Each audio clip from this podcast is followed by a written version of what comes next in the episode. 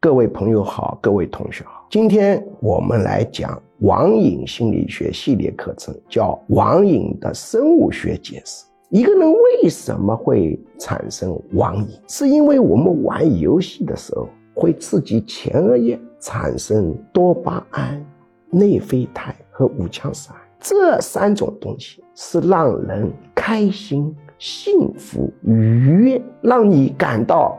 人生有价值感的东西，它产生这三个东西的过程，类似于人在进行性活动产生的多巴胺、内啡肽和五羟色胺。所以网瘾很难戒除，就是它给你带来的一种愉悦感，堪比性活动，比香烟对你产生的愉悦感还要高。那么，怎么戒除网瘾？我们很多人采取说教的办法。